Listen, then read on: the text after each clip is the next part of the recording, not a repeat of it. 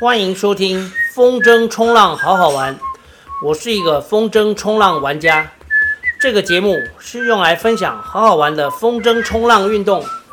以及我生活当中的小故事。节目每周更新一集，花花对不对？花花，对，花花好乖。大家好，这一集要跟大家分享的是我实施间歇性断食两年的心得。我实施间歇性断食两年，我记得刚开始接触是因为两年前就是要退休的那一年。我有一个学生，第二届学生，我师专毕业之后，一共带了两届级任哦。第一年我记得七十九年到八十年带一个六年级，然后我就去当兵两年。以前是先实习一年，再当兵两年，然后再回来。然后回来之后，我又带了第二届，就是那个第二届学生有一个叫做刘伯君哦，他是一个很神奇的人，以后有机会再介绍他。对，因为他哇，他收集了好多公仔。然后他非常喜欢钢弹，他家有超多，他应该是我认识的人当中拥有钢弹模型最完整、最多，而且收藏的柜子是最专业，连灯光都有。好，这以后再说。就是伯君有一次聚会，就是我刚退休的时候，那时候找嗯比较熟的一些学生来聚会，聚会当中有听到他讲说他在实施一六八，我是不知道他现在有没有在做。但是我从两年前听到他讲一六八之后，我就开始上网做功课，因为只要你上网搜寻，现在网络实在太方便了，只要你上网搜寻间歇性断食，或是搜寻一六八，就会出来非常非常多的人，然后你会很明显的发现有正反两派，有一派的人认为做一六八没有用哦，甚至他们强烈的建议不要做，他们会觉得说，如果你有一天不做了，你就会。又又像以前提出来的什么溜溜球效应哦，如果你常常在减肥，你应该知道什么是溜溜球效应。我这里就不再赘述溜溜球效应。好，反正我就是那时候就开始做。一开始我当然是做一六八，可是我后来发现，我我是一个常年有在有运动习惯的人，就是二十几年哦，跑步加上健身。然后我刚开始做一六八，做了一两个礼拜之后，我就觉得这样子感觉不太就是不够哦，所以我。我后来就做二零四，二零四做了一年多哦。那我先简单讲一下，我怕有些人不知道那个间歇性断食的概念。它就是把一天二十四小时分成不进食的时间跟进食的时间。那通常前面两个数字是代表不进食的时间。所谓的进食指的是吃有热量的食物，包含流质的食物。所以如果你是吞一颗药丸，然后药丸里面是含有那个诶碳水化合物的，那也算是有热量的食物。你是喝橄榄油，那也算是有热量的食物。好，那这个不过橄榄油因为可以生酮哦，所以也许可以排除在外。好，所以当我们说一六八前面的一六两个数字，就代表十六个小时是不吃东西哦，不吃有热量的食物，那包含睡觉时间，然后后面的八小时。就是所谓的开窗时间，那我做的二零四呢，就是一天只有开窗四小时。所谓四开窗四小时，就是指你吃下第一口有热量的食物，可能是一杯饮料哦，一口馒头、水煮蛋，或是一口啤酒。然后假设你是在下午四点四点整的时候哦，喝了第一口海尼根，那就只能到。你的进食活动就要必须在晚上八点结束，四点到八点是四小时，这样就是个标准的二零四。好，这就是我实施那个间歇性断食的方式。好，然后我后来又做了更严厉的，就是一天二零四，一天二十四小时进食。当然这没有持续很久，啊就是有时候我会突然这样做，啊就会在连续的二零四当中。啊去穿插二十四小时进食，而且我尝试过最久最久的一次是连续四十八小时啊，连续四十八小时不进食啊，连续四十八小时断食，只有一次而已哦。那次当然感觉非常的对，很深刻哦。这段有机会再跟大家说，就是好，那我先来讲说那个它对我身体的影响。首先第一个呢，我不知道为什么我在三十岁之后，就是大概二十年前哦，二十年前血压就是偏高哦。我记得我二十几岁的时候其实还好，我不知道跟我开始在健身房运动有没有关系哦。嗯，这一点我也不知道为什么，反正就是我血压常常是偏高。嗯，传统的血压标准值收缩压是。呃，一百一到一百四，舒张压是六十到九十嘛。可是最近好像先进国家他们建议把那个高血压的最高标准下修十，就是会变成，呃，要在一百三以下，然后，嗯，诶，八十以下，所以就不是，呃，一百一到一百四，是变成一百一到一百三哦，收缩压，然后舒张压是六十到八十，变成是这样。所以我也不知道为什么他要讲，也许是因为高血压实在是太多了。好，那第一个就是我开始做间歇性断食的时候，我的血压呢就很明显的降低。好，那我做的方式呢，最近我讲我最近的哈，因为以前的都不算了哈，我们活在当下。我最近的几个月，嗯，我是有时候一六八哦，有时候二零四，有时候一六八，有时候二零四啊。那我。我通常是不吃早餐哦，就是从十二点到晚上八点的这八小时，或者是下午四点到晚上八点这四小时。那为什么我会有时候一六八，有时候二零四呢？其实就跟今天有风可以玩，没风可以玩有很大的关系。因为通常呢，通常我的作息是这样子：我早上做完所有的运动啊，大概是八九点哦。所谓做完所有运动，就是指练功啊，哈，然后。哎，做了重量训练啊，拉单杠啊，什么那些，还有跑步啊，跑完步回家洗完澡，大概就八九点啊，就是五点起床来说，八九点之后，如果有风，我就去海边啊。那我从从海边回来，大概就是过十二点了哦。好，那过十二点之后，其实很容易，就是会做一些事情啊，嗯，可能是家里要整理啊，哈，像我是负责家里面要吸地啊。倒垃圾、晾衣服、洗衣服这些哈，我就把这些杂事做一做。然后平日是我要负责洗碗，假日是我老婆负责洗碗。哦然后自己煮、自己吃、自己洗碗。我因为我老婆在上班，所以这些弄一弄之后，其实很容易就可以，诶，做二零四。哦，就算我两点开窗，我也可以到六点就不吃了。啊，因为其实如果又有重训跑步，再加上去海边。到六七点的时候，我就觉得很疲劳，想睡觉啊，而且那时候也不会有食欲，所以如果有去海边做二零四是非常简单的。那像这几天连续五天没有风，从七月二十五号五六七八九到二十九是没有风的哦，这西南风就是这样，西南风就是这样萧萧。我当下哎几几吹起来哈，十几天，我当下哈哎十天无风哈。好，就是这样。反正最近就是没有，所以我就会变成我要找一些事情来，那个就是转移我的注意力。好，那 那我这个我我最近又加加了那个严格的规定，就是从二十五号开始，每个礼拜一四我要做全天的断食，然后其他的时间就一六八，底线一六八，就是最多一六八。然后现在再回到我讲说对身体的好处啊，第一个就是血压降低。啊，会回到标准值以内。然后第二个呢，因为我有有长期在听我节目的人就知道，我非常爱喝啤酒。但是喝啤酒的坏处就是第二天早上起来，我的脚会有一点肿，不是水肿哦，没有那么严重啊。因为我长期在运动，我的血液循环算是非常好，但是会觉得脚胀胀的啊。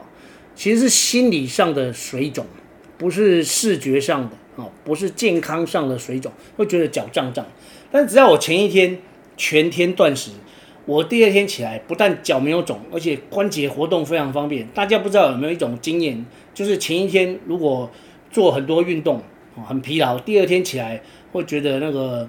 脚硬硬的，走路就是身体有点卡卡的。但是如果我前一天，比方说我礼拜一是做全天断食，我星期二一起床就是活蹦乱跳，就是脚非常舒适，关节不卡。哦这是我觉得第二个最大的好处。那说的精准一点呢，就是它会解决身体发炎的状况啊，解决身体发炎的状况。其实身体发炎会是怎样？你会觉得关节痛痛的就，觉得关节痛痛、肿肿哦，然后手有有些地方酸酸、腰酸背痛啊，然后跑步的时候膝盖卡卡或者怎样，这些都是发炎的症状。我一旦有这个症状的时候，以前呢、啊，我现在希望把它变成规律，所以每个礼拜一四做全天断食。但是之前呢，就是说这一年多啊，过去接触间歇性断食的这一年多，我是一直到我是每次遇到我的身体觉得发炎的时候，我就好，哎，今天早上起床身体很卡，脚感觉胀胀的，那我今天就整天不吃东西。好，那我是这样子，就是看身体的状况。这叫滚动性调整，哦，或者是滚动性加入全天断食，但是我现在决定不要这样，我要把它固定下来，哦，那我不知道我这个可以持续多久，但是不管这个全天断食的一个礼拜两天全天断食的这个规则加入可以持续多久，但是我至少都是可以坚持每天一六八，因为这对我来说非常容易。这两年来我已经非常习惯起床不吃早餐，我早上起床。会入口的东西很简单，就是气泡水，哦，气泡水，然后黑咖啡，哦，一点海盐或者是玫瑰盐，然后开水，就这样，哦，我就我开我在中午开窗之前，我大概就是吃这些东西，喝这些东西，哦，没有吃啊，喝这些东西，啊，所以我已经习惯了，啊，我觉得这这是这两个好处呢，是最大的好处，降血压，然后还有对于那个。哎，身体发炎的解决，哦，然后还有一个就是，哎，体能的恢复啦，哦，尤其是现在天气很热，七月天，现在如果晚于七点跑步，都会非常热，非常热，非常热的结果就是跑不快，跑起来会很身体感觉很燥热，然后很慢，哦，使不出力气，会有一种懒洋洋，哦，台语就是闲闲，一跑步的时候觉得闲闲的感觉。哦但是如果前一天有全天断食，就不会，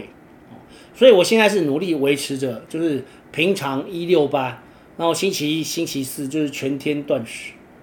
哦，哦，这些是我实施的，这两点是实施的心得。那再来分享一下我实施的方式，应该是说，大家如果有看那个伯格医生的影片，哦，或者你有 Google 一些。嗯，网络上有一些喜欢讲养生啊，或者是健身运动的这些人，他们都有非常多哦，非常惊人的那个断食的经验哦，还有断食的影片哦，跟他们实证的效果来跟大家分享。其实应该是这样说，如果你想做，哎，其实就看你相不相信。这就像那个赛斯说的哈，哦，赛斯文化，赛斯就是那个许。不是许基胜，我每次都说成许基胜，许天胜医师哈，许天胜医师，言无许，天就是天福天寿天，胜就是嗯，诗书诗诗书勤俭治家家业盛，诗书教子子孙贤，就是兴盛的那个盛，许天胜，许天胜医师，他好像是我们那个台湾的那个赛斯文化的。基金会里面很很重要的一个一个领导者，哈，不是许基胜啊，许基胜是那个金门的马拉松好手啊，他是台湾的马拉松纪录保持人，啊，许天胜，许天胜意思那个赛斯文化，赛斯说人的实相是自己创造的，就是你相信什么，你的世界就会是什么。其实这有点道理，因为两个人看到同样一件事情，他们的感受是不同的。啊或者两个人生活在同一个空间，吃一样的东西，感受到一样的，嗯，吃一样的东西，看到一样的事物，听一样的音乐，他们的感受是不同的。所以人其实真的，不管你跟别人多亲密，或者你觉得你是跟别人生活在一起，其实每个人都是活在自己的世界，每一个人都是活在自己的世界，因为每个人的感觉跟别人是不能完全一样，即使是双胞胎也是这样。好，OK。所以，既然我们的实相是自己创造，所以你相信自己，啊，你自己相信的理论，然后你去执行它，你就会得到这个理论的结果。当然不能是太离谱啊。如果你觉得每天自打耳光你会飞起来，那当然这不可能啊。这个例子很瞎，好，反正就是当然不能太夸张。哎，间歇性断食，大家很喜欢强调一个好处，就是，哎，这个在那个伯格医生哈，伯格医生的影片里面有讲啊，就是他会启动那个身体自动修复，哦，那有一个叫做细胞自噬，噬就是那个噬菌体那个噬，就是细胞会自己把那个不好的细胞吃掉。然后变成身体的养分，就是当你身体没有热量进来的时候，哦，就会开始反求诸己。然后还有一个就是，诶，不容易得糖尿病，因为糖尿病就是你吃太多会刺激胰岛素分泌的东西，而且时间持续太长，胰岛素一直分泌，一直分泌，一直分泌，到后来疲乏了，这就是胰岛素阻抗啊，哦。大家去 Google 一下就会知道。所以进食的时间缩短，其实。这个理论是有道理，听起来是有道理吧？哦，好，那就是因为我的家族呢，哦，所以我的父亲母亲那边都有糖尿病的基因，我其实也蛮担心自己会得这个，所以我很坚持的要求自己，我要实施这个，就是我我为了怕，就是我担心我会得到我父父执辈或是母亲那一辈的这些遗传性疾病，所幸到目前为止都没有。但是我所谓的都没有，要加上双引号，因为我其实是一个不做健康检查的人。大家知道吗？其实你当老师的人或是公务员，满四十岁之后，好像每每两年可以有一次公费的诶补助健康检查，然后五十岁可以有每年有一次，然后金额好像比较多。可是我一次都没有去做，哦，我就只有半年去洗过洗牙一次而已，我就只有做这个。我因为我是个。汇集记忆的，我我希望大家不要像我这样哈、哦。对，你看花花他也不看医生，我蛮羡慕那个野生动物，他们就是这样孑然一身。我把花花带回来家里的时候，我就想，他哎他的行李呢没有一起带，然后其实他根本没有行李啊，他的行李就是这样，然后他全身他的所有装备都是长在这身上。这样子感觉非常的自在，嗯。花花来到我们家已经快满八个月啊，录这一集的时间是七月二十七啊，所以再差四天啊，今天不算，再四天，八九十十一就满八个月。我感觉它适应的非常好。我们家现在本本来我在厨房的窗子外面有定期在喂那个流浪鸟。其实讲流浪鸟好像怪怪的，就是野鸟啦，哦，就是我家这附近常常有那个珠颈斑鸠哈，还有野鸽子，所以我都会固定去买那个一包十八公斤，我从一袋四百块买到一到五一袋五百，已经从搬来就这样做，所以二十几年。但是因为去年花花来我家之后，我担心他看到鸟，因为以前在实小，我在喂它的时候，它有几个那个斑鸠朋友，就是每次在喂的时候。花花吃一吃，它不吃，我就丢鸟饲料喂那些鸟。然后它看到鸟，它就会跟它打招呼。其实猫看到任何一种动物，就会开始用它自己的叫声去模仿它。在我们听来是非常不像的，可是，在那个动物听起来，也许会觉得像。而且我知道它其实有猎杀过这些当做食物，松鼠啦、斑鸠啦，哦，那那个蜥蜴、壁虎就不用再说。然后它回到家之后呢，它来到我们家之后，因为在窗台嘛，是在那个。就在我们洗手台哦，琉璃台的那个窗子外面，我怕他为了看鸟，然后跳上去。跳上去之后，因为那边很多刀枪剑戟斧钺钩叉，我们所有的那个料理的那些家伙都在那边哦。那些如果掉下来，其实还好，就摆回去。但是怕那个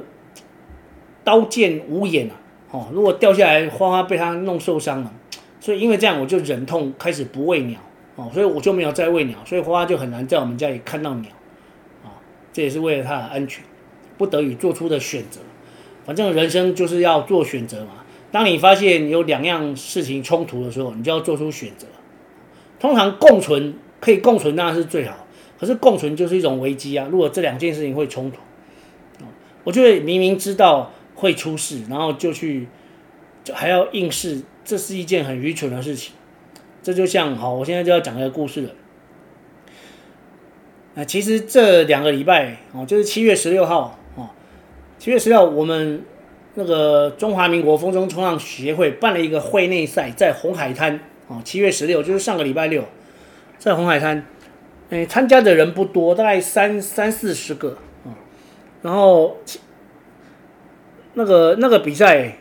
的隔天呢，哦，那是要那是好玩的比赛。那礼拜二隔天，我们有一样在红海滩哦，就有三个玩家哦流出去，然后上新闻啊。那三个玩家为什么会流出去？其实那天风状风况很好，但是我们有一位玩家，他下水之前就发现他的装备有状况啊，就是那个把把手把手有一个 chicken loop，有一个鸡鸡圈是鸡圈 chicken loop 是套在那个挂钩上哦，这个我之前有介绍过。但是那个挂钩那个圈圈呢，它有一个固定的扣环，哦，那个扣环坏掉了，没办法扣好。通常正常的玩家、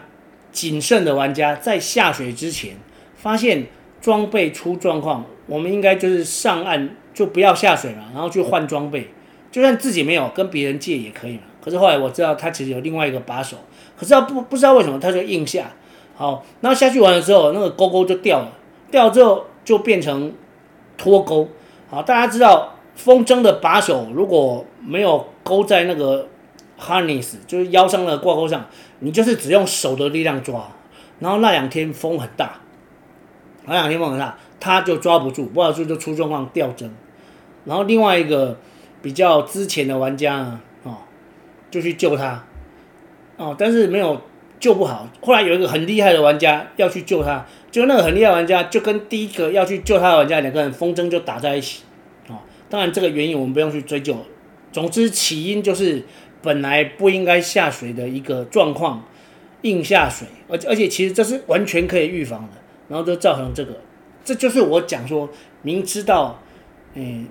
装备有问题，然后你还要硬下水，最后这是可以预知，哦，也是可以预防的，然后造成一个。最后还好人都没事，但是上了新闻，我觉得这就变成好像对风筝冲浪这个运动有一个负面的印象，大家就会觉得说这个运动好像很危险。对，这运动其实是有危险性，但是大部分是可以预防啊。OK，那刚才是因为讲那个，哎，什么，就是呃间歇性断食啊，间歇断食的心得，还有实施的方式。然后还有对我身体，我感受到了好处。然后不知道为什么又扯到这里，好，没关系，我们再讲回来。那现在呢？现在我是从那个七月二十五，哦，就是前天开始固定了一个礼拜两天全天断食，哦，哎，其他都一六八。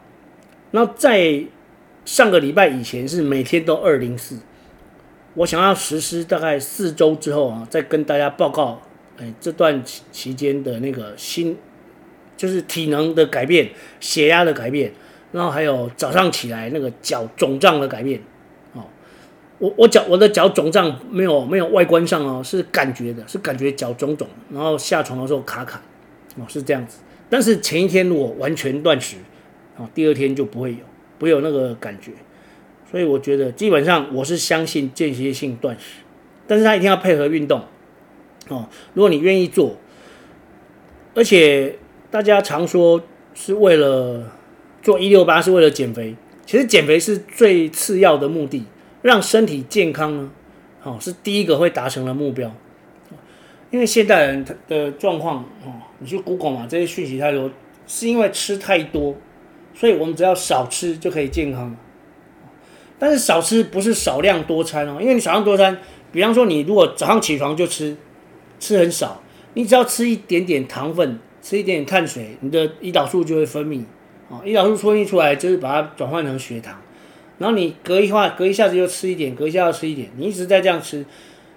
除非你是一个在做二十四小时或者十二十小时马拉松的人，因为你刚吃去去去的那些可以很快就消耗掉。哦但如果没有消耗掉，你变成整天都是让胰岛素在工作，这其实是很危险，